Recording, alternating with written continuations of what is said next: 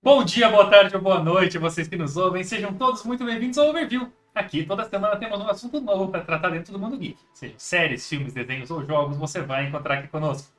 Eu sou o MD e se, né? E se? Pois é, é sobre isso que a gente vai falar hoje, né? É isso aí. Então, bom dia, boa tarde, boa noite todo mundo. Sejam bem-vindos a mais um Overview. Eu sou o John e se a série decidir fazer um personagem pro desenho que dá um pau nos heróis canônicos. Sacanagem, né? Concordo. Mas a gente vai falar isso depois. Sejam muito bem-vindos realmente a mais um overview aí. E é um overview daquela série que conta histórias esquisitas e muito possíveis, mas que por algum detalhe simplesmente não existiram dentro do MCU. Eu tô falando de histórias paralelas do multiverso da Marvel, que hoje nos ajudam a entender melhor os conceitos e também nos divertem com as possibilidades infinitas. John, como já é tradição aqui, e todo mundo que está ouvindo já sabe, eu já sei. Quem participa a primeira vez cai na fogueira e apresenta o assunto. O que, que é o Arif? Ah, então o Arif, é, eu vou resumir primeiro, depois eu tento contextualizar com as minhas palavras, mas o Arif é o, a história do maior voyeur da Marvel, né? É o, é o cara que ele tá ali, ele, a única coisa que ele faz é olhar a desgraça de todo mundo acontecendo. Mas, enfim, né? Sensacional. enfim, falando mesmo agora de verdade, o Arif conta a, a, a história de vários heróis, mas no ponto de vista do, do, do Vigia, né? Ele é, ele é um, uma criatura, um ser onipresente. E acredito que onipotente também, eu acho que a gente poderia dizer assim. Eu né? acho que ele é onisciente, mas onipotente talvez não, ele tomou um pau É. do Ultron. É verdade. Então ele é, ele é, é onipresente e onisciente, isso sim, né? E, e o, o- grande prazer dele, pelo que dá pra entender, realmente é esse: é, é ver o, o progresso dos personagens da Marvel ali e o que acontece em universos diferentes daqueles que a gente habitualmente já conhece. Eu acho que é isso mesmo. Isso aí. Bom, não tem como resumir melhor do que isso. Acho que o grande voyeur da Marvel ficou. entregou tudo, né, cara? Não tem. A gente pode encerrar o programa por aqui. Se foi mais uma review, pessoal, a gente vai ficando por aqui. Não, mentira. É, Mas, cara, o Arif aí, pra quem não entendeu, pra quem não conhece, pra quem nunca viu, pra quem nunca leu, é uma série animada agora pro Disney Plus, mas que conta também com quadrinhos já mais antigos, que fala sobre e se coisas acontecessem diferente da forma como elas aconteceram canonicamente. né? Então, vamos dizer assim, e se o Capitão América não tivesse entrado naquela câmara, quem foi foi a Peggy, entendeu? E aí virou a Capitã, a Capitã Carter. Pô, mudou tudo na história daquela, daquele Capitão América, daquele Steve Rogers, mudou tudo. Então, é, contam assim é, devaneios dos fãs ou devaneios dos, dos, dos roteiristas, dos, dos quadrinistas que estão fazendo ali as histórias, falam, pô, mas por que não fazer isso, né? Então, o que aconteceria? A gente viaja nessa história. Então, assim, a Exato. gente pode começar pelos quadrinhos com alguns exemplos práticos, né? O que aconteceria se o Thor lutasse com o Conan? Né? Ah, e se o Besta e o Coisas continuassem a mutar e nunca mais acabar? Cara, tem muitas, muitas e muitas possibilidades. Por exemplo, aqui, ó, acabei de pegar uma aqui, ó. Shang-Chi, o mestre do Kung Fu, se ele lutasse ao lado de Fu Manchu. Tipo, sei lá, se o Sargento Fury lutasse na Segunda Guerra Mundial no, no espaço. São ideias infinitas, entendeu? E os quadrinhos têm sempre possibilidade para tudo, porque só tem que gastar com CGI. Então a galera surge com ideias mirabolantes e fala assim: ah, vamos fazer assim mesmo.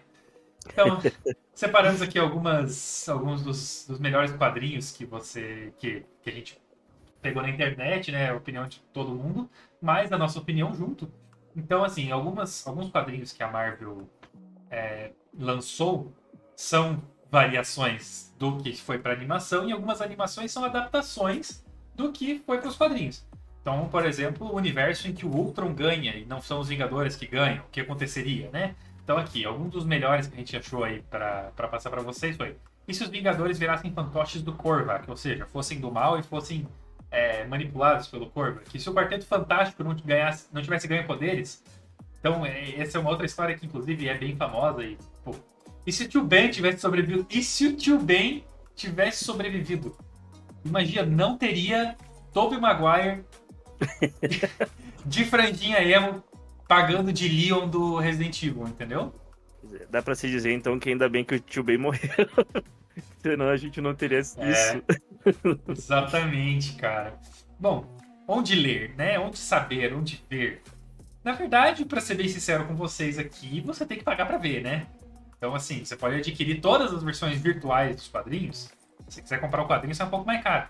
Mas as virtuais dos quadrinhos na loja ou no aplicativo oficial da Marvel, online. Agora, tá? Não vou falar porque eu não quero tomar processo, mas vocês me entenderam, né? Não estamos recomendando. Ninguém aqui está recomendando. Não. Mas também, é... também não estamos olhando o, o, seu aplicativo de torrent favorito. É, então assim, a gente aqui não está querendo incentivar nada, ao mesmo tempo que a gente. Como é que eu posso dizer? É, a gente pesquisou outros lugares, entendeu? Hum. Também, entendeu? Então. Segue, eu confesso, segue eu confesso, eu confesso para você que muitos dos meus quadrinhos eu gosto de chamar, é, eu gosto de dizer, no caso, que eu li a versão Forced Free, né, desses, desses, desses quadrinhos, porque é, é melhor do que dizer a, a, palavra não recomendada. A palavra mágica, né? Bom, mas é o Arif, então, para resumir bem, acho que é uma série de quadrinhos que conta possibilidades de coisas que não aconteceram no universo principal. Poderíamos dizer que a série Loki talvez seja uma espécie de What If, que obviamente interferiu no principal, mas como ela lida com vários universos, ela tornou-se um, ali um What If. E se o Loki intervisse em tal universo, se o Loki intervisse em tal universo, o que, que você acha? Então, é... eu cheguei a pensar nisso, é... ao mesmo tempo em que a Marvel ela já tem uma desculpa preparada para isso, tudo. que ela até usa no Arif, que é a questão de que, na verdade, o que aconteceu com Loki é que ele interrompeu um ponto absoluto no, no espaço-tempo. E aí surgiu a Loki dentro da VT, fazendo né, tudo que, que aconteceu. É, é, o recuo que eles têm para poder diferenciar uma coisa da outra, mas eu, na minha percepção, é, é ele interromper no, um, um, ponto absoluto causou é, esse o Arif também pro Loki. Né? É, porque querendo ou não, o Doutor Estranho na, na animação também quis interromper um ponto absoluto e tá lá. Não, não foi para VT, e aí? Exatamente. Mas Exatamente. vamos com calma, porque senão eu vou acabar me empolgando, começar a meter um xingão aqui e não vai dar certo, entendeu? É. Bom, vamos lá. Vamos falar agora da série animada do Arif. Vamos começar com a pergunta do. Gente, mas dá pra, dá pra assistir sem ter visto qualquer outra coisa? Vido? MD, Vido MD. Dá Nossa pra ter vida, MD? senhora, dá pra ter vida, dá pra ter não assistido as outras coisas ou visto as outras coisas, reformulando Ai. aqui com um amor incrível que eu tenho pela minha própria pessoa, para poder assistir o Arif, pode ver muito bem sem ter assistido nada. Você vai perder referência? Vai perder referência, mas aí é uma escolha sua, entendeu? Agora, não assisti nada do MCU, posso ver o Arif? Pode, vai se divertir igual. Concorda? O, o, o que eu posso dizer, assim, é, principalmente temporada 1, nem tanto temporada 2, mas temporada 1, que eu acho que foi quando eles estavam experimentando essa ideia de, de universos alternativos no ponto de vista de uma única pessoa. Uhum. É, eu, eu achei muito legal. Eles fazem isso na temporada 2 também, mas é, não em todos os episódios igual eles fizeram no primeiro. Eles contextualizam o MCU para quem não viu, digamos assim, e daí depois ele fala o que, que aconteceria aqui se não tivesse sido assim. Né? Então, é, tanto que ele. No, eu vou citar um exemplo do episódio 2, né? Que é quando T'Challa é o Senhor das Estrelas, ao invés de ser o Pantera Negra. É, ele primeiro conta a história de origem do Pantera Negra do MCU. E daí ele fala, mas o que, que aconteceria se tivesse sido diferente? E daí mostra que só pelo, pelo T'Challa ter decidido sair de dentro do escudo de Wakanda naquele momento exato, ele foi sequestrado no lugar do Peter Quill e, e ele se tornou o Senhor das Estrelas. Né? É, então, ele, ele gera esse contexto, digamos assim, no, no começo de cada episódio, e isso, eu, eu, eu pelo menos para mim, contextualizo o fato de, tudo bem, eu não assisti, mas eu posso ver o desenho, sabe? Mais uhum. fácil. É, eu acho que, pô, é aquilo que a, que a gente comentou, não, dá, não vai ser completa a sua experiência, porém, uhum. ele é um produto separado, então é, é tipo um Megazord, né? Ele é um Zord separado, quando junta com o Megazord da, da, da, do MCU, ele fica completo. Mas dá pra você assistir sem o menor problema, porque ele explica dá. tudo o que tá acontecendo. Dá. Ah, eu acho que a gente vai aprofundar muito mais na temporada 2, mas eu gostaria muito de poder dar um foco, um foco ah, na temporada 1, porque é a formação, entre aspas, do, dos Vingadores do Multiverso, né? Dos Vingadores Uhum. Multiversais, ou seja lá qual for o nome eu É, eu vou confessar pra você que acabou de me dar um branco. Eu acho que é os Guardiões do Multiverso, se eu não me engano. Eu acho que é, eu tô, tô bem perdido. Aqui, é Guardiões do Multiverso, é isso aí. Guardiões do O Multiverso. MD escreveu no roteiro escreveu, você escreveu no roteiro, parabéns. É, cara, a gente começa aí com a Capitã Carter, né? Que eu acho que, infelizmente, porque eu sou bem hater do Capitão América, por ser Capitão América, é, você tem a Capitã Carter como, como representante principal e a primeira de todas a ter um episódio. Que o episódio é e se a Capitã Carter fosse a primeira Vingadora. Então, o Steve, ele tem uma armadura quase do Homem de Ferro, né? Feita pelo Howard Stark. Sim, a Carter- É o Matador Hydra, né? É, Acho aham. que- Acho que é. É que eu- não sei, não, não lembro de cabeça, porque olha, faz um tempinho que eu assisti e eu achei que ia saber Eu- de cabeça. Eu anotei aqui, peraí, que, que eu já. Enquanto você procura aí, a, a Carter ainda assim é apaixonada pelo Rogers, o Rogers ainda é apaixonado pela Carter, e toda aquela história. Só que quem é perdido no meio do caminho é o Rogers e não a Carter. E aí tudo se inverte. A Carter ela é a super soldado e etc. Ela é a Capitã Britânia, né? A adaptação da Capitã Britânia, porque Capitã Britânia nos quadrinhos é outro. Mas- É, mas eles deixaram como entenderam. Capitã Carter É, mesmo. deixaram como Capitã Carter, mas é que tem o, o símbolo da, da Grã-Bretanha no, no- no peito e no, no escudo, né? Então fica meio que faz a mesma coisa. Entendido. É, pra quem viu a, é, Doutor Estranho no Multiverso da Loucura, vai, vai entender. E É, é, exatamente. Aquela, aquela criança que é cortada no meio, ai que delícia. É, É, achei triste. Achei aqui, ó, o nome é Esmagador Hydra. esmagador Hydra, isso. Tá. Esmagador Hydra. Que é, é, eu não sei se eu posso me adiantar ou se eu estaria queimando pauta. Pode ele falar. é o. Ele é o Buck da, da Capitã Carter, no caso, né? Exato. Porque é, é- é- assim, no, no primeiro episódio, quando eu vi, eu falei, tá, é, e se Capitão América fosse uma mulher? Porque, cara, foi toda a história do Capitão América é, é, Adaptada pra Carter. Adaptada pra Carter. É, é, a guerra tá rolando, é o, o nazismo comendo solto, é ela interrompendo. Só que o, o que eu achei muito legal é que ela conseguiu recuperar o Tesseract muito antes e não daria um filme inteiro pra, pra acontecer isso. E ela Ah. não foi congelada, né? Ela foi mandada pra outra dimensão e, e ela voltou anos depois, que daí seria o equivalente ao Steve Rogers volta- sendo descongelado. Até porque a Carter é muito mais competente que o Rogers, tá? Ah, com certeza. Deixa aqui, deixa aqui esse disclaimer, ela é muito mais inteligente e competente que o Rogers. Não, e, e, e quando mostrou ela, todas as vezes que mostrou é, ela fazendo o que aconteceu no filme do Capitão América, é, resumidamente, ela recuperou o Tesseract a tempo, ela salvou o Buck e, e ela não precisou derrubar um avião no, no Ártico pra, pra poder interromper nada. Resumindo, deveria ter uma Capitã Carter e não um Capitão América. Exatamente. É, E eu vou te falar que desde a série Agente Carter, eu acho que eles estão tentando trazer essa personagem de Com volta a qualquer certeza. custo. Com certeza. E Era uma série muito, assim, eu imagino muito promissora. É, eu acredito até porque eu assisti e eu, de certa forma, gostei bastante, tirando a segunda temporada. E, e morreu a série. E daí dá muito a entender que eles querem muito trazer a Capitã Carter de volta, a agente Carter de volta, enfim, a, a Sim. Carter, no caso, né, a Peg. É, e esse é o melhor contexto que eles conseguiram trazer. sim. A, a Carter, ela é a protagonista do Arif, né? Uhum. Não tem como Fica dizer mais não. claro. Fica mais claro na segunda temporada, claro. Sim. E aí eles passam o quê? Três episódios, quatro episódios apresentando quais vão ser os personagens principais, excluindo os outros Vingadores daqueles universos respectivos. Tem um dos episódios que eu mais gostei, que é o E se Zumbis. O nome do episódio é E se Três Pontinhos Zumbis. Zumbis, aham. Sensacional, porque fala aí do universo do- dos zumbis que tem na Marvel, que É. tem também, né?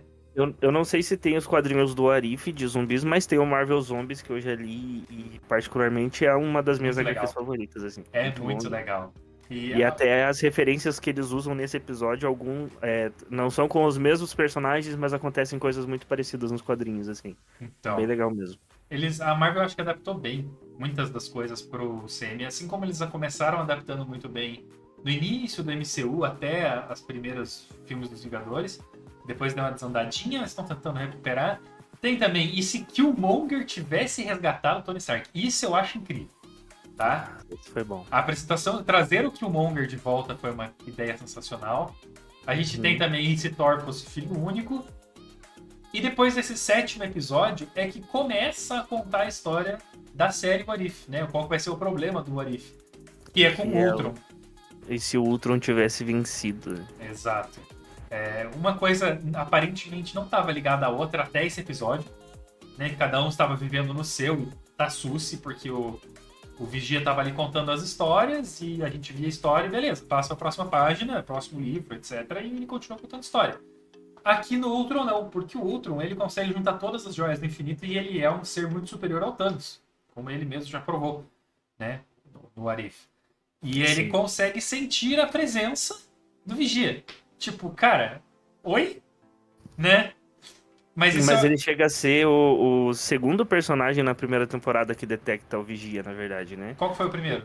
O- foi o Doutor Estranho, depois que ele conseguiu Certo. o, poder absoluto, que ele conseguiu criar uma, uma incursão, né? E, e romper o, o, É verdade. o ponto absoluto ali.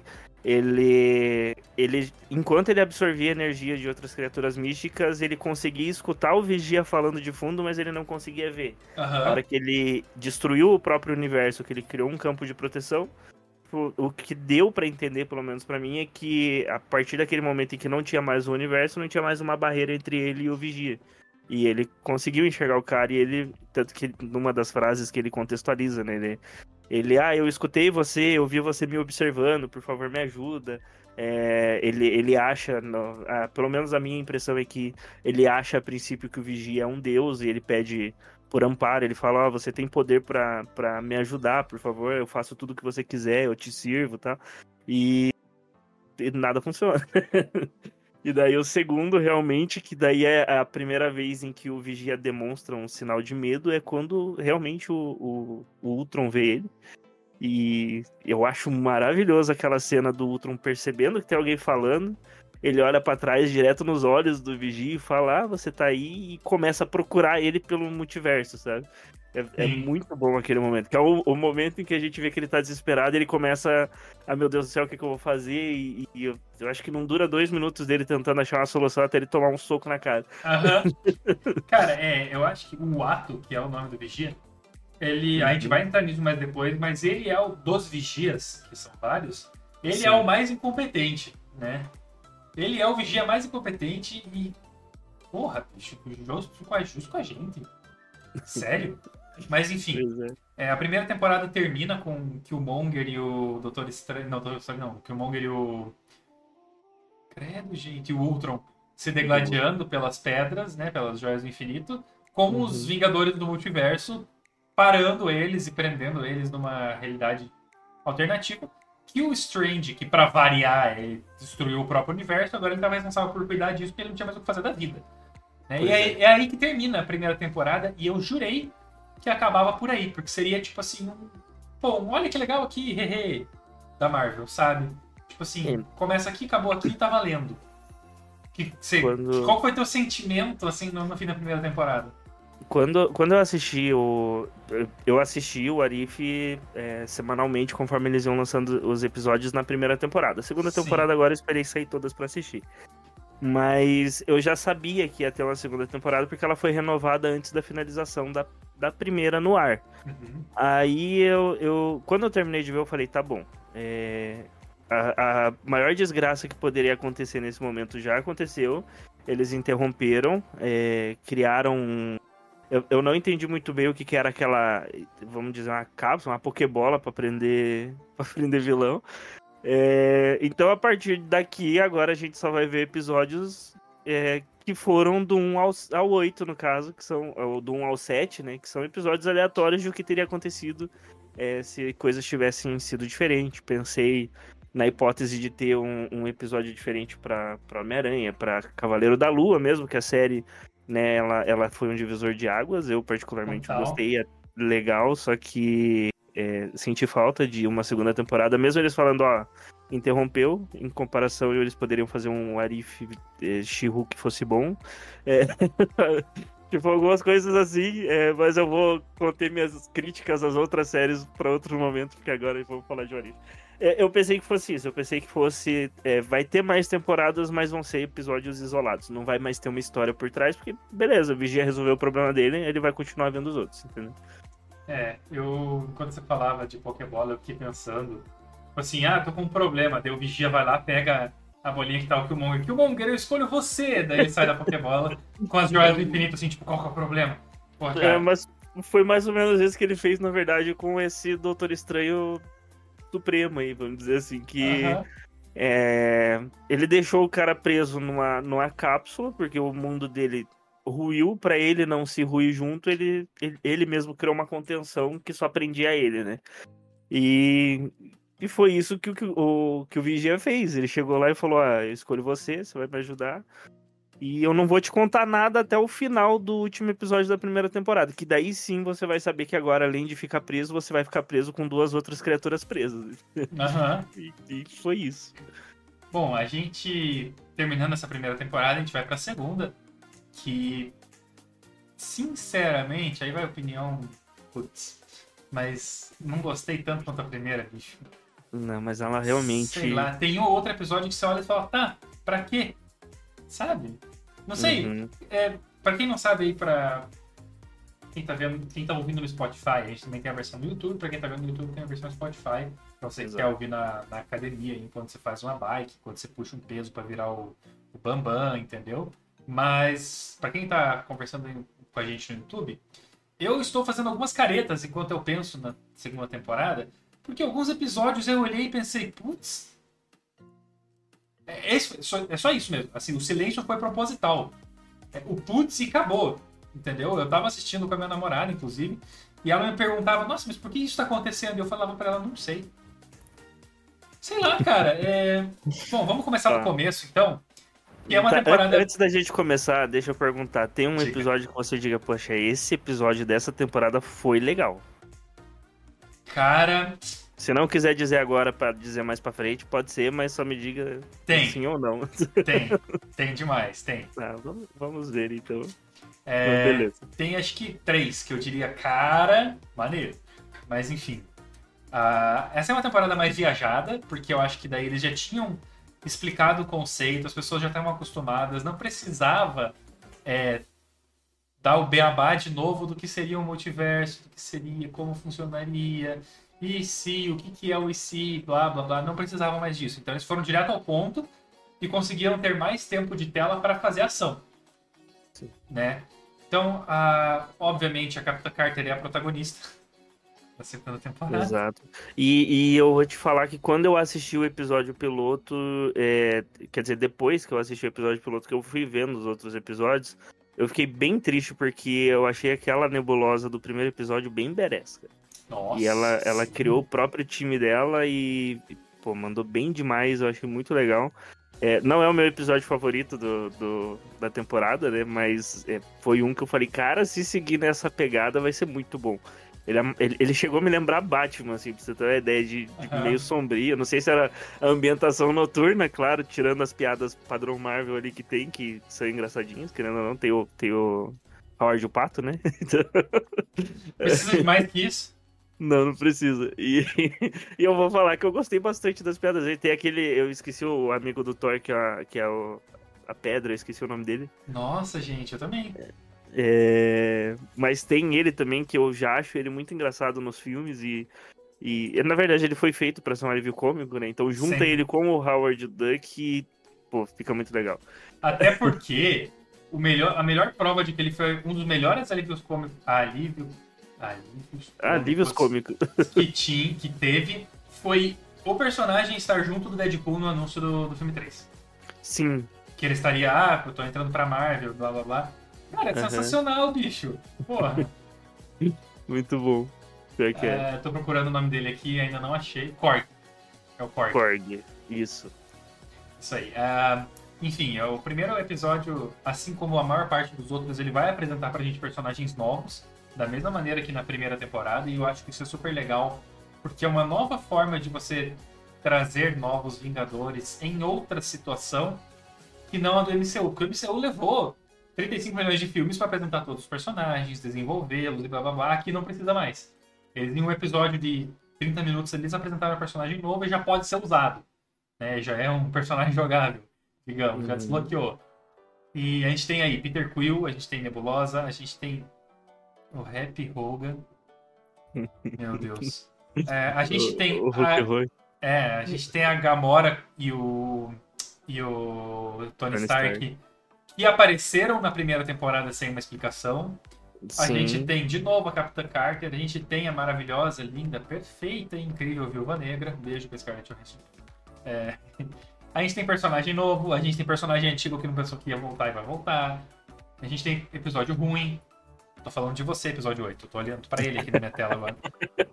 E por aí vai, entendeu? É, ele. A história é.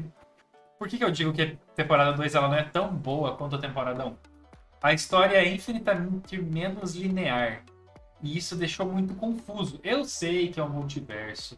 Eu sei que a ideia era não ser linear. Mas eu acho que exageraram. O que, você acha? Eu acho que deu uma. é, Não necessariamente uma exagerada, mas ela foi, foi bem. é, ela, ela apostou demais, eu acho. Aham. É, eu tive essa sensação de que os episódios estavam bem mais perdidos do que o primeiro. Talvez porque eu tava com esse background do primeiro gerar um contexto que eh, parece que demorou muito mais nesse, Sim. é, aleatoriamente. É, por exemplo, eu vou, eu vou citar um exemplo aqui, que, que foi o que aconteceu. É, a gente teve os episódios. Digamos, os episódios, é, o que aconteceriam, e realmente o, o plot principal da série acontecendo nos episódios 8 e 9 na primeira temporada. Aqui, ele, ele foi do 1 ao 6 eh, baseado no, no primeiro, mas daí no 6 ele só jogou um negócio estranho no, no final. É, para não falar nada sobre no 7 e voltar no 8 como se, tipo, pô, outra coisa, tá ligado? É, Então, eu, acho, eu acho que bem podiam jogar o 6 pro 5, o 5 pro 6. Ia ajudar É. bastante. Né? Sim. Mas É, a. Eu acho que as- a, a ideia do 2 era escalar um pouco o nível. Por quê? Pra variar, a gente aqui. A gente vai dar spoiler porque já faz tempo que saiu. Tá? É, pra variar, o Strange tá dando problema. Nossa, que novidade! Ele... quem leu o o quadrinho-. Quem, deu, quem leu o quadrinho sabe que é sempre o Strange que faz cagada a nível multiversal. E pra quem assistiu a primeira temporada sabe que o Strange ia fazer cagada de novo. Desculpa meu francês aí, beijo pro Sean que me, me ensinou essa, essa desculpa maravilhosa.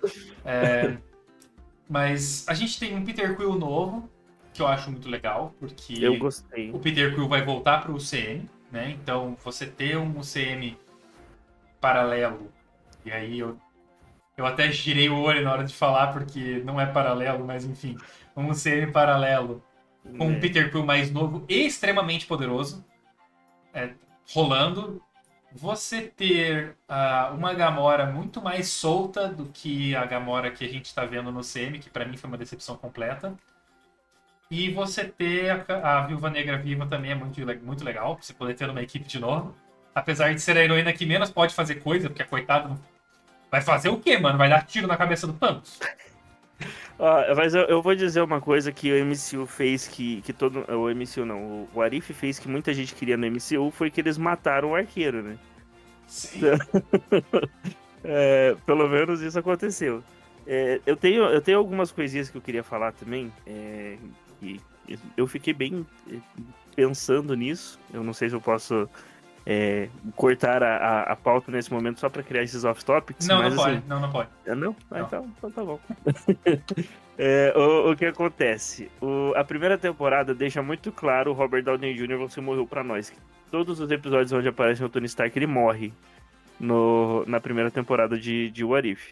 Na segunda temporada, eles endeusaram esse cara de um jeito que eu falei, eles vão contratar de novo esse maluco e vai ter um reboot de Homem de Ferro com o mesmo ator, tá ligado?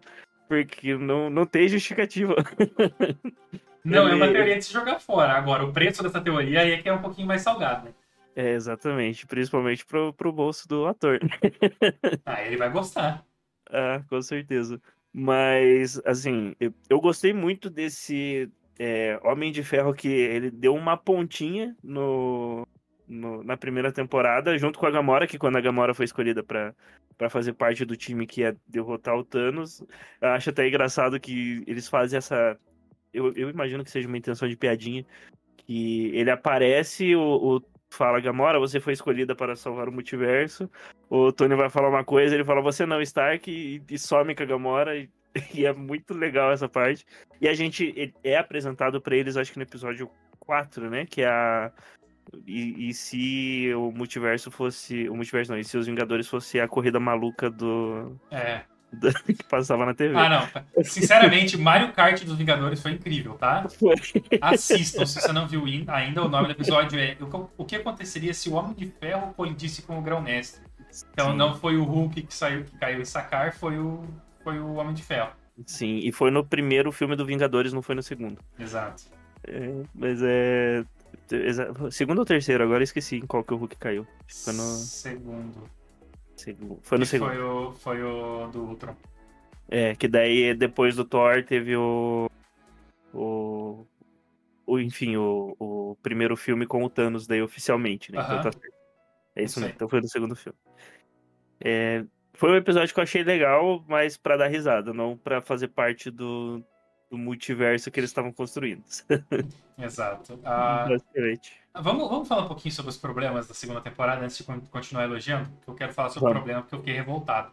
A primeira coisa que eu fiquei extremamente revoltado, e quando eu digo extremamente revoltado, ó, eu vou até eu vou abrir minha câmera aqui pra eu olhar. Foi extremamente revoltado, tá? Foi Happy Hogan Hulk. Tá bom, tudo é possível. Mas sério, só pra fazer a piadinha do Hulk Hogan? Não dá. Então, é, eu Pô. pensei que poderia ser a piada do Hulk Hogan, mas eu também pensei se eles não estão tentando seduzir a galera com o que eles começaram em She-Hulk. Que é a história do sangue do Hulk vai cair na mão de alguém que não pode ter. Aham. Pensei nessa hipótese. Não sei quanto a você, se você só realmente pens- é, considerar a questão da piada. Não, que- a piada foi, a piada foi meme. Tipo, foi pelo meme. Aham. Mas é que, cara, eu achei o episódio tão fraco de.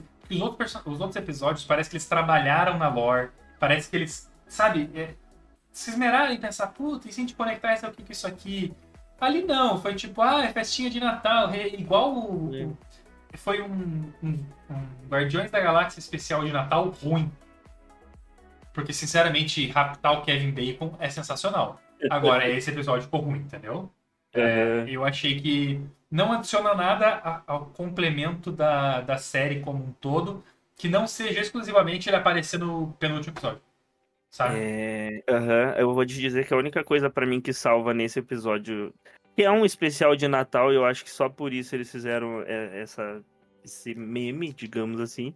é, mas a única coisa que salva pra mim é a participação da, da Cat Dennings, que eu, é minha atriz favorita.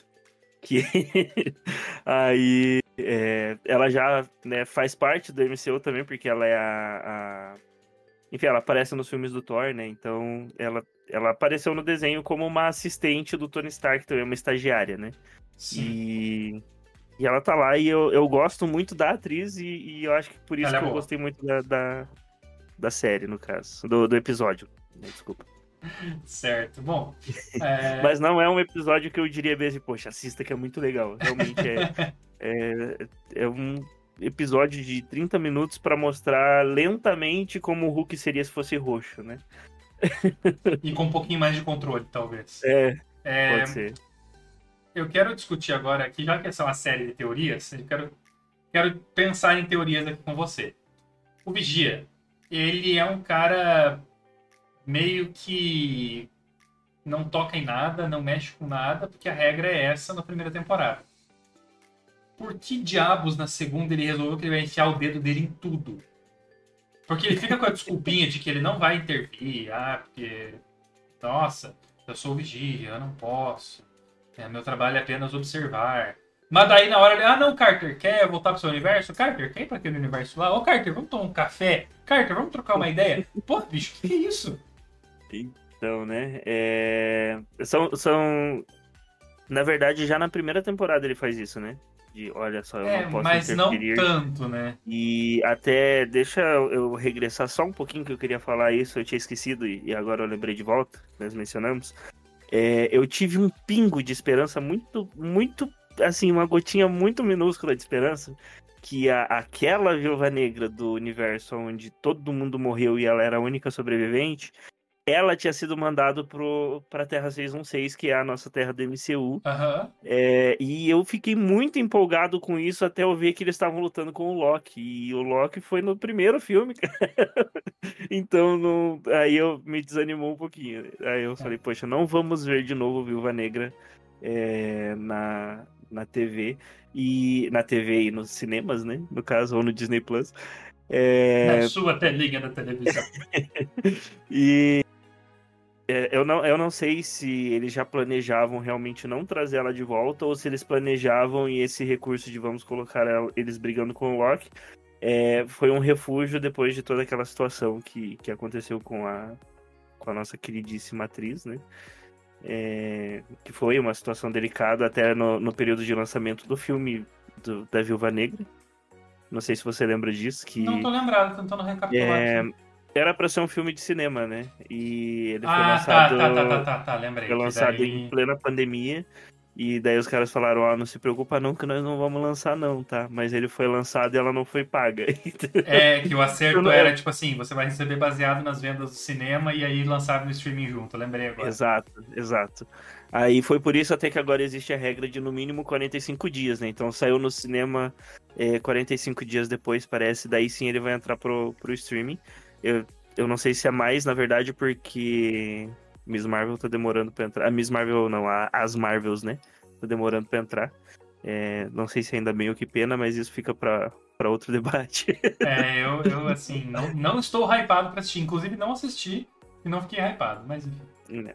Mas ele, ele foi um filme que no trailer eu falei, vê se eu vou deixar pra ver no Disney Plus que é, a, a pipoca em casa é mais barato. Aham. É, mas vamos voltar pra segunda temporada agora. É, essa questão do Vigia, né? Que, que a gente estava falando de início, que, que ele mete o dedo em tudo.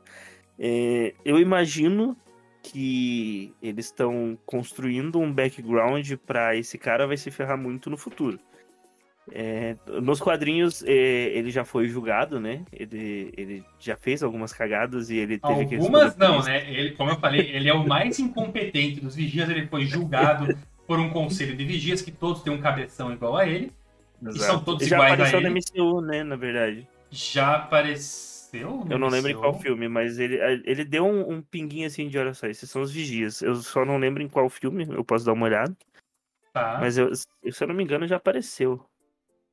Ou não apareceu. Eu Agora acho, eu acho que apareceu o Tribunal Vivo, mas não apareceu o Conselho dos Vigias no, Ari- no, nos filmes da, do MCU. Mas que o, o Conselho. O Tribunal Vivo apareceu no, no Doutor Estranho Multiverso da Loucura, mas eu acho que o Conselho Foi- eu não sei. Não, eles apareceram sim, mas foi uma pontinha.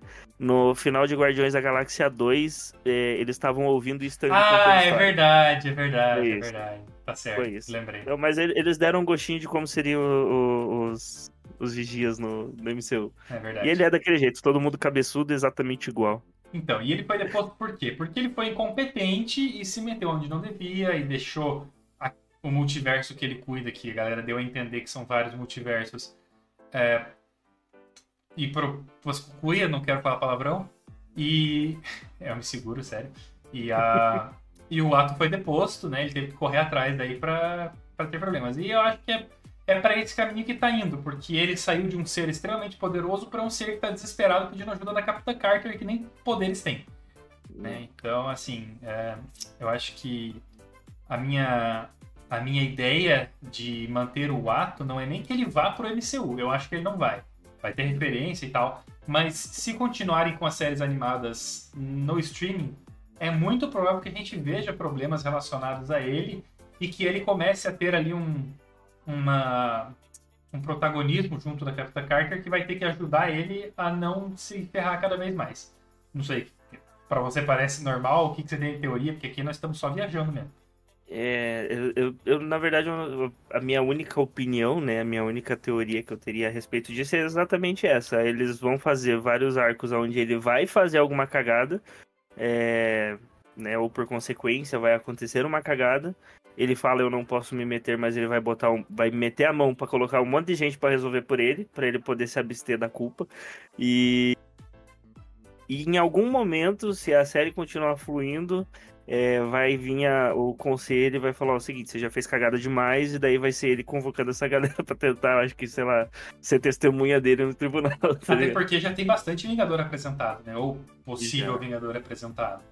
E já. falando em possíveis Vingadores apresentados, Sr. John, hum. a gente teve um personagem que foi criado única e exclusivamente para a animação Warif do, do streaming e que depois ganhou sua revista própria, que é a Kahori, que é uma índia nativa americana. Que... Ela é uma moicano, né? É, que no começo eu achei até que poderia ter sido uh, alguém do povo do, do Namor, porque eram os uhum. espanhóis invadindo e não sei o que, eu achei que poderia ser, mas no fim não foi. Eu achei que foi bem bom, na verdade. É... O que, que você achou dessa personagem? Dá as tuas impressões, depois eu dou as minhas, porque eu acho que talvez a gente vai divergir um pouco aqui.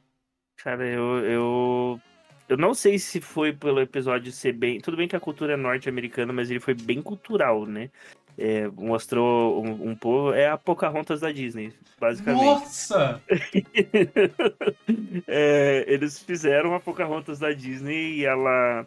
Eu gostei muito. É, eu tenho alguns off-topics, eu não sei se a gente pode falar depois, mas. Manda é, fica meio que confuso o, o, tempo em que passa aquilo, porque é, só acontece. É, eu posso falar, né? A gente tá dando spoiler mesmo que o, Tesser, o, Tesseract cai na Terra logo depois do Ragnarok. O Ragnarok só acontece tipo, no, no nosso equivalente presente, digamos assim. E, e, isso me deixou confuso na questão de tempo. Mas, é, enfim, ela entra no Tesseract. Dentro do Tesseract tem todo um universo é, místico, onde eles. Quem vive lá drena o poder do Tesseract e vive à base disso. Numa Nice, inclusive, né? Numa Nice, nossa, cara, não tem ninguém tentando colonizar teu mundo, você não precisa brigar com ninguém, não precisa bater ninguém, você ninguém come morre. pedra. Pois é. E você come pedra porque eles falam que vão caçar frutas é no lombo de um, de um búfalo, eu não lembro agora. E são cristais, tá ligado? Tipo, na, nas costas. Uhum. Eles que eles falam, ah, hoje é dia de caçada, daí mostra os bichos levantando, saindo, e eles não matam os bichos, eles tiram a, as pedras das costas deles e, e, é aquilo que eles comem. Tiram as pernas das costas do bicho. É, um e é muito bom. Uh, e é muito bom e eu acho muito legal. Eu gostei muito desse episódio do. Eu falo que nessa temporada foi o meu episódio favorito, realmente. Ele talvez, quem está encostando no pezinho dele é o episódio 7, mas é, com certeza ele tá em primeiro lugar.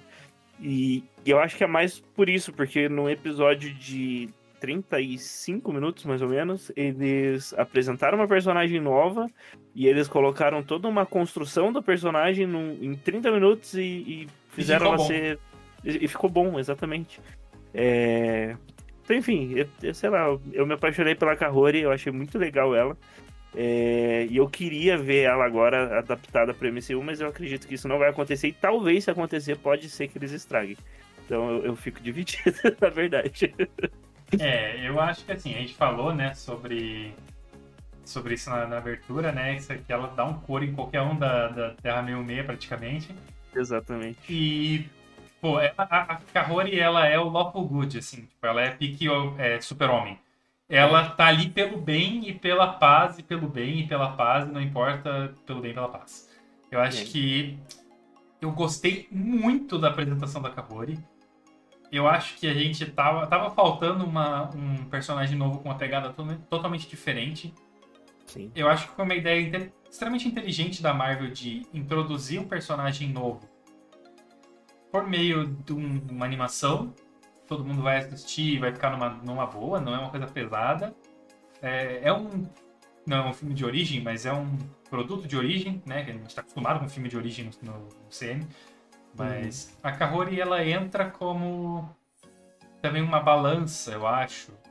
Ou sobe o sarrafo um pouquinho do nível dos heróis, porque o nível dos Vingadores do Multiverso, ou do, qualquer que seja o nome, ele tá bem mais alto, né, do que o que a gente está acostumado. E a Kahori ela vem para complementar, porque você tem aí um Peter Quill extremamente poderoso, você tem depois a Hela entrando e tipo, cara, é a Hela, tá ligado? Uh, você tem os Dez Anéis, que naquele universo da Hela são do bem, né? São uma, se tornam uma organização que pode ser boa, não provou que é extremamente boa, mas pode ser boa. Você tem a Nebulosa com um time muito forte. Você tem o Hulk Hogan. Você tem a Gamora. então, assim, é, tá com um nível muito mais alto e você introduzir um personagem completamente novo, com uma temática nova, com um background novo, uh, e extremamente poderoso, usando o poder do Tesseract, que é um Metroid infinito, não é pouca coisa, você tem uma coisa, uma entrada fácil aí, um, ticket de entrada bem, bem fácil pra galera se adaptar. E como a gente falou, a Marvel nesses episódios consegue em 30 minutos colocar muita coisa. Muita coisa. Né? O próprio episódio 5, que era da Capitã Carter contra o Esmagador Hydra, tipo, cara, tem muita coisa dentro daquele episódio. Ele desenvolve a história da Viúva Negra, desenvolve a história da Carter e mesmo assim sobra tempo.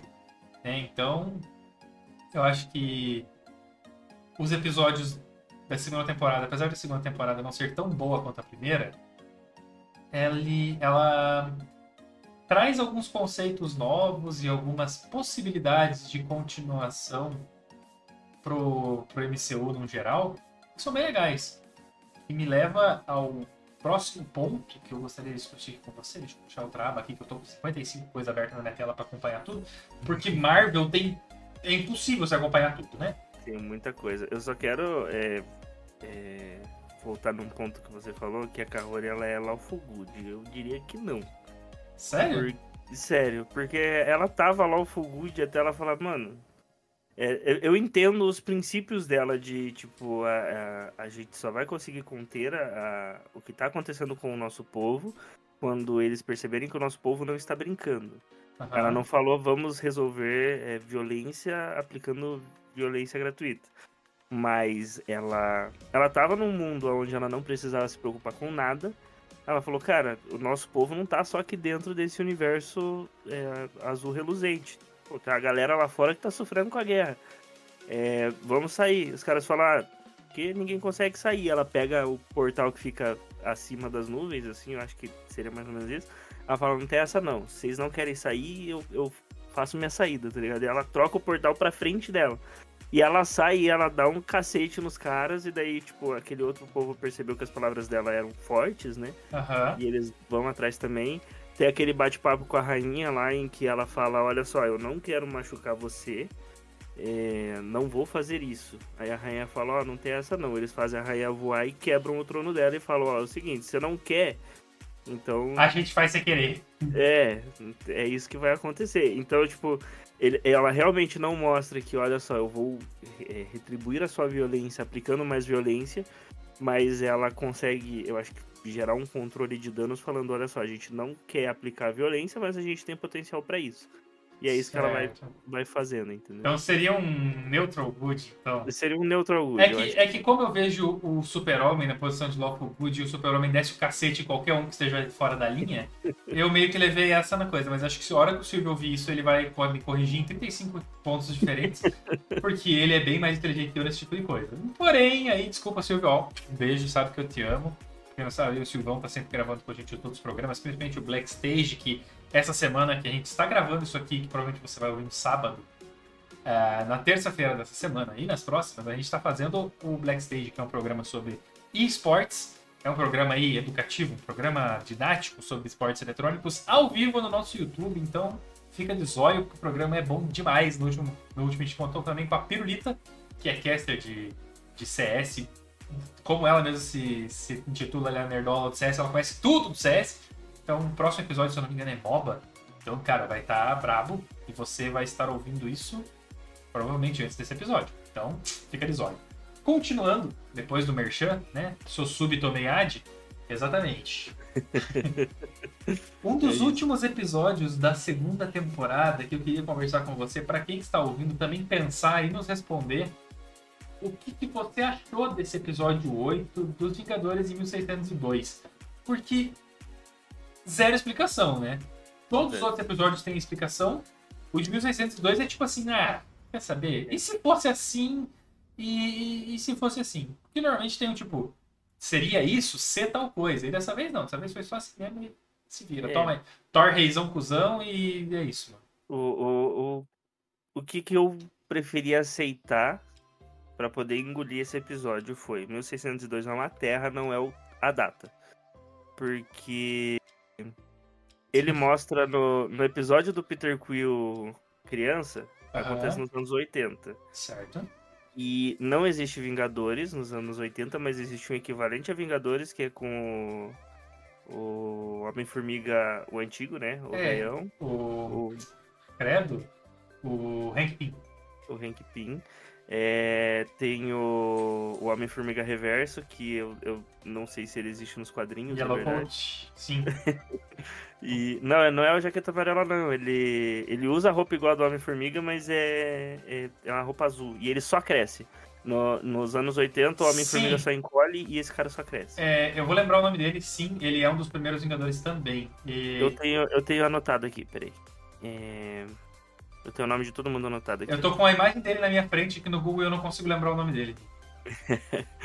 É... Golias, aqui, os é? Vingadores dos anos 80 daquele universo se juntam Hank Pym, o Rei T'Chaka, que é o pai do T'Challa. Que é maravilhoso.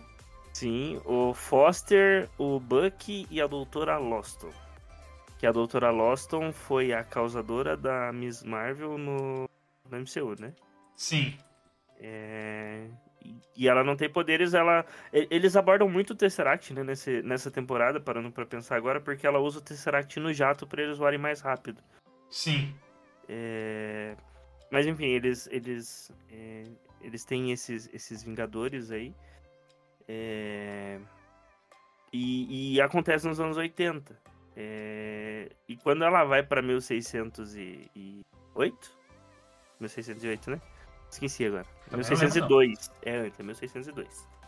É, quando eles estão em 1602, é a mesma Viúva Negra, é o mesmo é, Hank Pym, é, o Hank Pym não, o, o- meu Deus, o, Sco- o Scott Lang, é o mesmo Scott, é o mesmo, enfim, é, é o mesmo todo mundo que a gente já conhece, então, tipo, por que é os mesmos caras com os mesmos poderes? O, o Bruce Banner é o Hulk e ele é o Máscara de Ferro, tipo, é- é- assim, algumas coisas que eu falei, mano, é, o exército do, do, do, do, Thor, da era da Hela, acaba virando do Thor, é um exército de jaquetas amarelas. Que os caras usam como munição na pistola, tá ligado? Ele é um episódio estranho. Ele é um É, episódio, tipo assim, meio. É, Filmes de fantasia da Disney, sabe? Aquele universo de Hollywood e Exato. tal. E tem uma pegada legal, porque ele fala ali sobre pessoas fora do universo que está causando uma incursão. Sim. velada, mas é uma incursão. Porém, Uhum. cara, pô, bicho. Só quem. Só quem viu muita coisa de fora vai conseguir entender tudo que tá acontecendo. Eu achei que ficou meio fraco. Então, esse foi outro plot que pra mim não foi legal, que é tem alguém de outro, outra linha do tempo, outro tempo no caso, que tá gerando uma incursão no nosso mundo. O que, que a gente vai fazer? Vamos procurar, senhora Feiticeira Escarlate, uma pessoa de outro tempo pra resolver pra gente.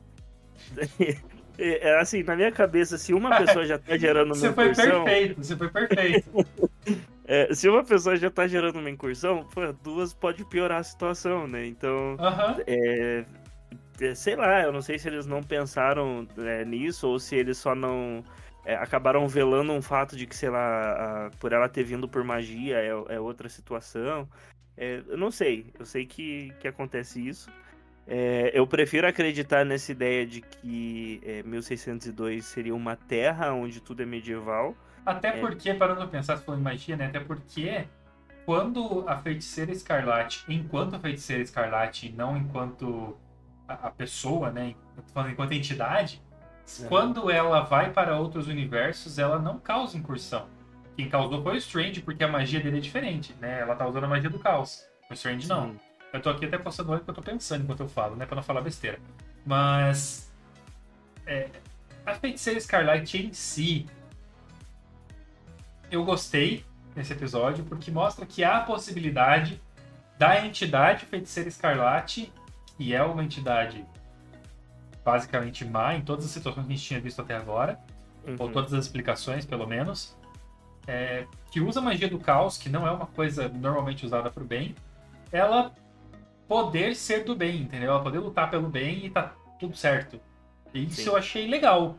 Não vou dizer que eu achei assim, nossa, wow, mind blowing, mas eu achei bem legal, né? Porque a Wanda, ela tem só história de, de tra tragédia e tristeza e você vê a, a Wanda, ou então a feiticeira, é, tudo bem, assim, lutando pelo que é certo e tal, mostra que talvez aquele final horroroso do Doutor Estranho no Multiverso da Loucura pode ter sido verdade. A gente não precisa ficar teorizando tanto em cima, sabe?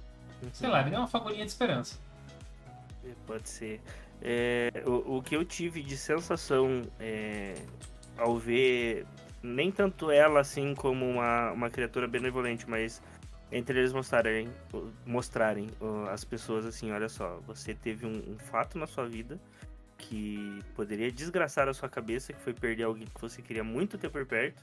É, ainda ele, eu acho que eles causam um dano mental, psicológico na, na agente Carter aqui, porque, que nem eu falei antes, né? O, o Steve, ele é o equivalente Buck dela, então ele volta Sim. nessa temporada. É, na verdade, eu posso estar tá falando errado, mas se eu não me engano, tem um pós-crédito na primeira temporada que mostra que eles encontram a armadura.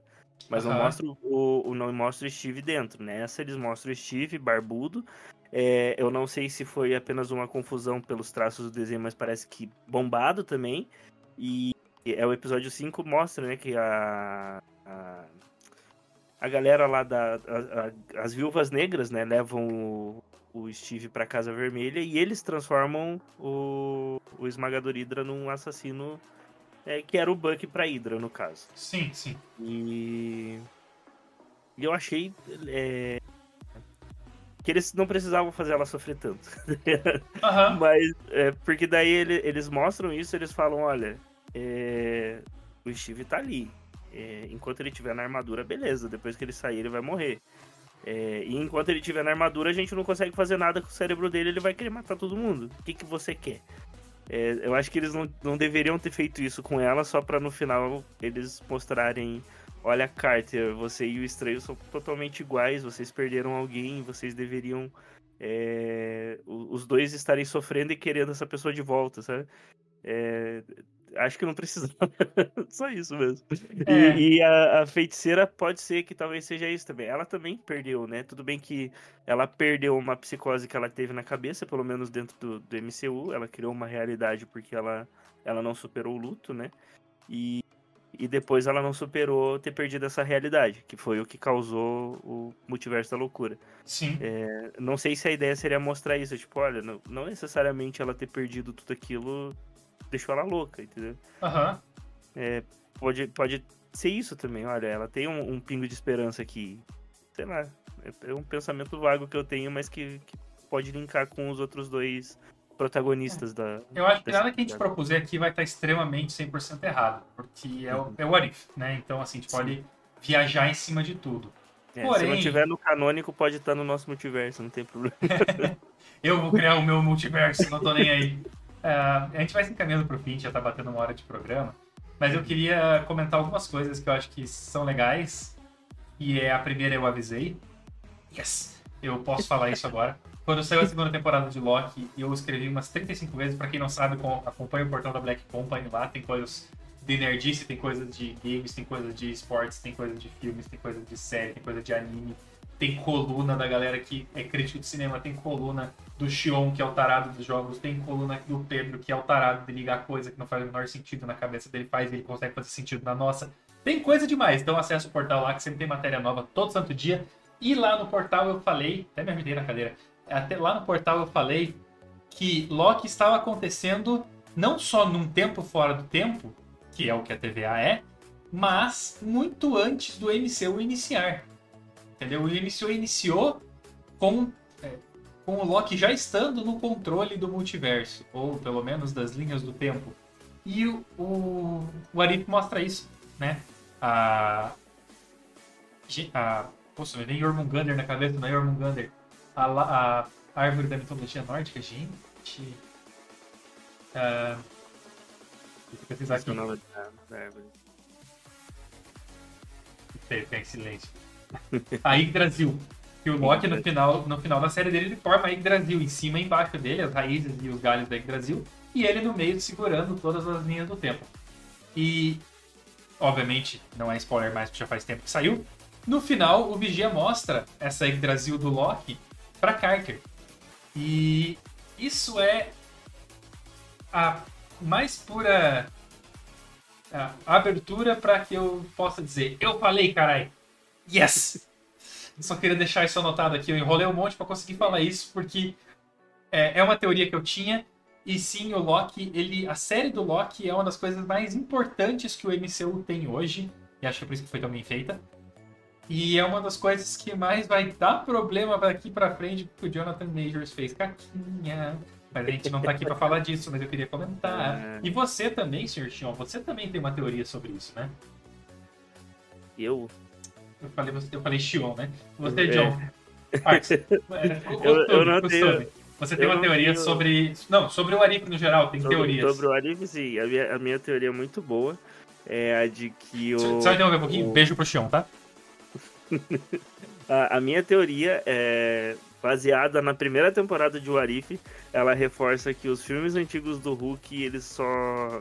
A Disney só tá tentando forçar pra gente foi o surto coletivo. Porque exatamente o, o episódio onde todos os Vingadores, todos os, os heróis do projeto Vingadores são mortos, é, se, ele acontece na universidade do segundo filme do Hulk.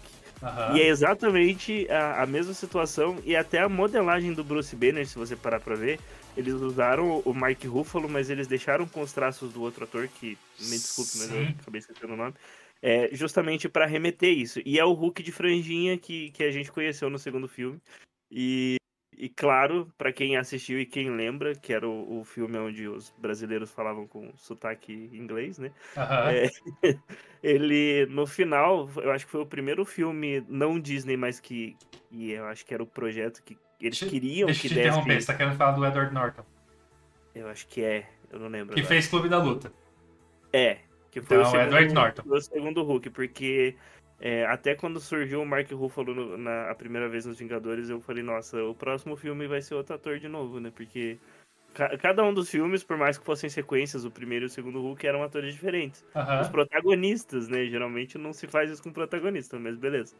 É... Enfim, é... retomando. Agora eu, eu, perdi o fio da minha. Ah, lembrei. É... O, o, que acontece é que na... nesse segundo filme, que ninguém lembra qual que é, ele. ele eu não lembro se é no pós-créditos ou no, no meio dos créditos. Ele, o filme todo ele fala com o Mr. Red enquanto ele é o Mr. Green. E no final mostra o, o Robert Downey Jr. chegando e falando: Olha só, pode ser que eu tenha uma cura para você. E até aquele momento ninguém sabia que ele seria o, o Homem de Ferro. Uhum. Mas o próximo filme depois desse que todo mundo esqueceu é, é justamente o, o, o Homem de Ferro, né? Então, é, imagino que a ideia deles era realmente usar esse universo, mas não sei se por, é, por não ter sido um filme bem recebido naquela época, eles simplesmente fizeram a gente esquecer. Mas eles trazem esse. Eu acho que foi mais um tributo, né, que eles fizeram ao filme, mas Talvez. ainda assim ainda assim, a hora que eu vi, eu falei, olha lá, cara, é, é a mesma universidade, é a mesma galera, tá tudo então... É, eu acho que o Arif, ele, ele dá muitas possibilidades pra gente viajar, e eu acho que, sinceramente, se a Marvel tiver a cabeça no lugar, ela vai começar a ouvir as teorias dos fãs e da galera que é tarada em teoria, para começar a pensar qual que pode ser a, a saída ou a, quais podem ser as saídas mais aceitáveis para o público para o multiverso daqui para frente. Porque aí, dependendo das teorias que sejam mais aceitas dentro da comunidade, eles podem pegar e falar: não, isso aqui a galera tá curtindo mais, vamos adaptar isso aqui pra gente então. Não vou fazer igual, óbvio, senão né? faz igual, faz igual, mas não copia, ou copia, mas não faz igual. Mas é, eu acho que pode ser. E para finalizar aqui a, a, os nossos assuntos, a gente estava falando mais cedo sobre o Peter Quill chegando na Terra e tinha um Hank Pym que não era não era homem de não era homem formiga ainda e tal, eu falando de ferro. Não era homem formiga ainda e eu comentei sobre talvez ser Golias, eu fui confirmar, por isso vocês me viram aqui com a tela branca na cara e, e rodando coisa na, na, na, tela, eu não estava aqui jogando enquanto eu, enquanto eu, enquanto eu gravava, não, eu estava procurando. E realmente o nome que ele adota por um tempo é Golias. E foi quando ele voltou para os Vingadores na revista Vingadores 28 de maio de 66. É, então ali é uma revista que na época, se eu não me engano, aqui eu estou puxando da cabeça, eu não me li, mas se eu não me engano, a Vespa naquela época ainda era retratada de uma maneira extremamente machista e ela era tipo toda curvilínea e ficava dando em cima de todo mundo na frente do Hank Pym. E, tipo assim, o Hank Pym era o corno e ela era, tipo, a, com todo respeito, a, a, né? E era uma, era uma época bem conturbada dos quadrinhos aí, que a galera achava que podia fazer o que quisesse. Uhum. Então, eu acho que até por isso eles meio que esqueceram essa época e só fizeram uma referência agora ao Golias, porque ele crescia e não só encolhia. Né? É, e, e, nessa época, realmente, o, tanto que o filme do Homem-Formiga mostra que a, a o, o, ato de crescer em vez de encolher no, no Homem-Formiga foi um acidente, né? Sim. É, não necessariamente um acidente, mas ele falou: olha só, eu até consigo, e, e usou isso. É, tanto que ele ficava fraco, né? Ele desmaiava. Sim. Então, é, eu acho que foi mais ou menos para ter essa ressalva e realmente eh, trazer de volta ele. Eu não sabia que ele tinha nos quadrinhos mesmo, eu, eu pequei nessa parte. Mas é, outra coisa é, que eu queria mencionar, esqueci no caso de novo, né? Na hora que você falou sobre o rap Hulk Roxo. É, deixa isso aí embaixo, deixa isso aí o, o Rap Hogan nos quadrinhos, ele era um boxeador, né? E eu não sei, talvez, se a ideia era tipo, olha só, o nosso rap ele é um, um gordinho fofinho paizão. É, o que, que, vocês acham da ideia da gente fazer pelo menos ele um pouquinho porradeiro para lembrar, sabe? Uhum. Mas o, o, o, rap em momento nenhum ele teve poderes ou ele teve alguma habilidade sobre-humana, ele só era um. Eu, eu posso falhar agora. Quem tiver no YouTube me corrija nos comentários. Quem tiver no Spotify me xingue em, em silêncio. É. Não, xinga, xinga, é. ele, xinga ele no arroba. Porque, ó, tá aqui, é. ó. Vocês não sabem, o arroba dele também aqui, ó. Aqui, ó. Aqui, ó. aí você vai lá no arroba dele, xinga ele e depois vem me contar que você xingou ele no meu arroba. Isso aí. então, é, é, Ele era um boxeador e ele acabou se tornando um segurança pessoal. Se eu não me engano, é alguma coisa assim. É isso mesmo. E. E a gente tem o Rap Hogan segurança pessoal desde a da apresentação dele no MCU. Eu Posso estar equivocado novamente, mas eu acho que a ideia pode ter sido esse tributo de olha só, nós temos um, um rap porradeiro, embora ele seja roxo com veias amarelas. E seja bem mais bobão do que o outro Hulk. Seja bem mais Falando bobão. em ser bem mais bobão que o outro Hulk, eu tava aqui pensando, existe um Arif que fala que e se o Hulk tivesse o cérebro do Bruce Banner? Será que foi daí que puxaram a ideia do Professor Hulk? Claro que tem o Professor Hulk por fora e tal, mas será que não foi daí que puxaram a ideia do Professor Hulk? É aquele professor Hulk horroroso, mas tudo bem. E pelo amor de eu Deus. Não, não sei. Pior que eu não sei. Bom, Guy. Mas pode ser.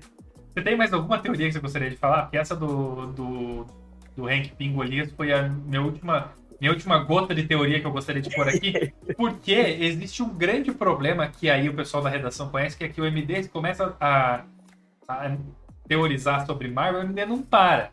E aí fica ruim, entendeu? Então eu vou, eu vou me segurar por aqui. Gostaria de saber se você tem mais teorias para apresentar, senão a gente pode ir finalizando o programa. É, é, não, eu não tenho mais uma teoria. É, talvez, se quiser chamar de teoria, pode chamar, mas eu acho que é, o MCU consegue transformar heróis em vilões muito melhores do que os próprios vilões. É, Hank Pym, jaqueta amarela, matando Nossa. todos os Vingadores. É, cara, eu não sei se foi aquela, ore... aquela olheira que me chamou a atenção, porque ele tem um olho fundo naquele negócio. É, é... Se eu desligar Mas... a luz aqui, vocês vão ver a minha também. Eu posso ter um vilão? É, enfim, ele, ele, ele, é extremamente poderoso e ele é super inteligente e ele, né, quando se torna vilão, é, pode-se dizer, ele adianta a tecnologia do Jaqueta Amarela e ele se torna o próprio Jaqueta Amarela. E se não fosse por um semideus, ele teria acabado com todo mundo. E, e, eu achei muito bom. E ele tem um motivo muito forte, né? Que é. Sim. Poxa, a, a Shield já matou a minha esposa, conseguiu matar minha filha e eu tô aqui, pô. A Shield me deixou sozinho. Né? Uhum. E, embora esse pensamento dele depois o, o, Nick Fury mostre que não é exatamente assim, que ele deveria é, ter sido valente igual a filha dele era, né? Até é o discurso que ele faz, tipo, olha, é, não foi a gente que matou a sua esposa e a sua filha. Sua esposa e sua filha ofereceram a vida para poder uhum. salvar o mundo. E, e você, em vez de, de, levar isso em consideração, você pô, tá aí tentando matar todo mundo. tipo, eu, eu, achei muito legal isso. E, Sim. E ele até fala, tipo, ah, se, se a Shield realmente se importa com a minha filha, então honre ela. E, e mostra que. Daí depois mostra o velório dos, dos Vingadores, né? E Sim. mostra que, na verdade, a Shield realmente se importava com, com que eles perderam, né? Entre aspas, de certa forma. Tanto que tem até o caixão pro Thor que eles nem sabiam quem era naquele momento. Mas é. É isso, eu, eu acho que a, a, a Marvel tem muito potencial para transformar em heróis em vilões e não em criar vilões. Exato. Eu gostaria de fechar aqui a minha participação no programa falando que Nebulosa no universo Cyberpunk é a melhor coisa que já inventaram na face da Terra. Nossa. Porque Nebulosa no universo Cyberpunk combina demais, demais. Eu acho que poderia ter uma DLC do Cyberpunk 2077 em parceria com a Marvel, só para colocar a Nebulosa lá. Porque sim, porque é muito. Combina muito aquele uniforme cheio de neon, aqueles. aquela porcaria daquela. aquele moicano na cabeça dela é incrível. Gente, ficou muito bom. É... Combinou muito mais com ela, na verdade. Aham, né? sim. Combinou muito mais com ela do que com o Yondo. E, cara, eu acho que é isso. O Grão-Mestre ainda é um personagem sensacional. Não tem que comentar. Eu amo o Grão-Mestre com todas as minhas forças. Outra coisa, não importa o multiverso, a Gamora ela sempre vai se converter a uma criatura boazinha. É, também tem isso. É, em, em todos os que mostrou ela, revelou isso. E para finalizar com chave de ouro, aqui num clichê extremamente ridículo de falar finalizar com chave de ouro, mas enfim, a... eu acho que a gente deveria renomear o. Que na segunda temporada não é mais e se é o que aconteceria se o Homem de Ferro colidisse com o Grão-Mestre para e se o Homem de Ferro participasse do Speed Racer. Eu acho que estaria mais. Estaria, é, seria mais Poderia assim. ser do Hot Wheels também, porque tinha aquele desenho do Hot Wheels que era bem. Sim, que era bem legal. Era bem legal. Bom, pessoal, depois desses devaneios gigantescos, a única, a única coisa que me resta agora é convidar vocês a participar com a gente. Venha comentar, venha deixar sua opinião. Nem que seja para falar que a gente só falou besteira aqui, não tem o menor problema. Muito obrigado para você que acompanhou até o fim. Por favor, venha encontrar a gente nas redes sociais. Vou plagiar aqui o meu querido uh, meu querido Xion e falar assim: a gente não é Dr. Fran, mas vem, você pode seguir a gente em todas as redes sociais, não tem o menor problema. As redes sociais do John também estão aí embaixo. John, não sei se tem algum arroba diferente que você gostaria de compartilhar. Não, eu sou igual o Dr. Fran também, é Johnny VG em todas as redes sociais. é isso mesmo. Não esqueça de seguir a Black, que pra gente faz uma diferença gigantesca. Muito obrigado. Até uma próxima.